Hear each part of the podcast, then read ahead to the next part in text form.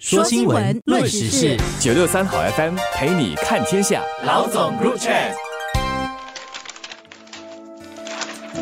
各位听众朋友们好，我是联合早报的永红，我是李慧玲。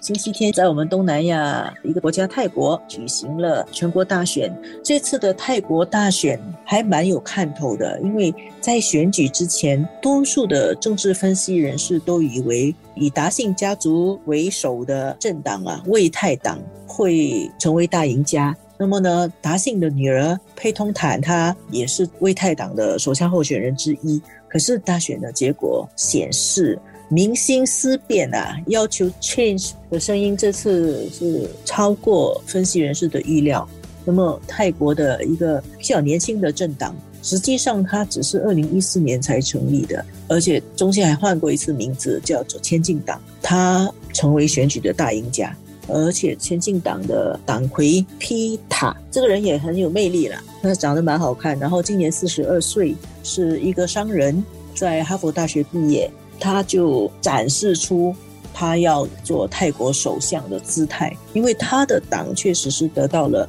最多的席位，然后他也联合其他的五个政党要合在一起主持联合政府。当然，我刚才汇报的是现在看到的情势，可是最后呢，皮坦他能不能够成功的组成联合政府，这些都还是未知数的。这个前进党在之前也引起很多关注，我想也跟这位皮塔有关的，而且他们的主张比较不一样，他们是比较受到年轻人的欢迎，他们敢于挑战王室。泰国的政治虽然多年来也不是太稳定。但是王室在社会上还是非常的受尊重的。前进党他提出来要去质疑王室的权利，是比较大胆的一些主张。我们笼统的来说是挑战王室的，准确的说是他质疑污蔑皇室罪是不是应该要废除。这个在泰国已经是一件很大的事了。这次算是帅哥对美女，慧玲说的比较客气一点，帅哥对美女啊，也有些人说是高富帅对白富美，都家境挺不错的。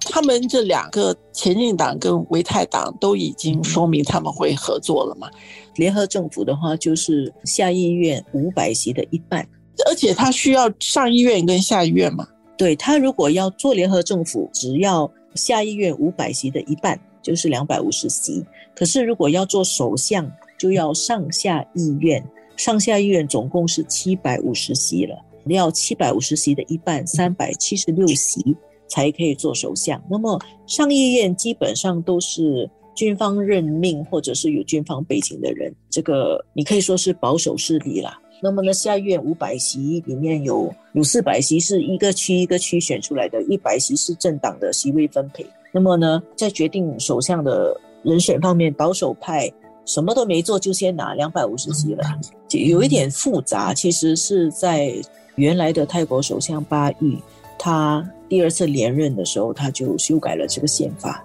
使到军方跟这个保守势力在决定未来的政治权力分配上有很大的发言权啊。